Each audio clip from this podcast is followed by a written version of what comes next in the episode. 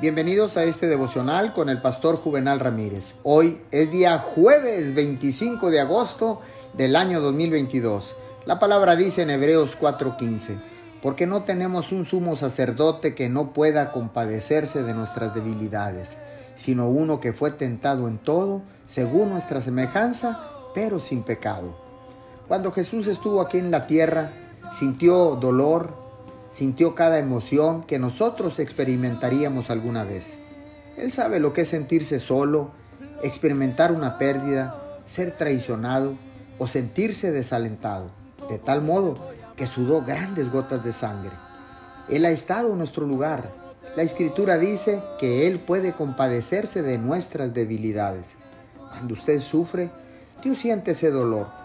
Usted es su posesión más preciada. Usted es su hijo y Él es nuestro Padre.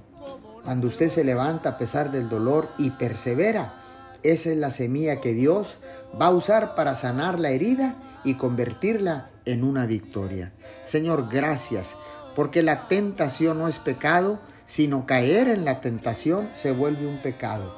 Pero Señor, tú puedes compadecerte de nosotros en cualquier error, falla, desacierto o pecado. Te damos gracias por todo esto en el nombre de Jesús. Amén y amén.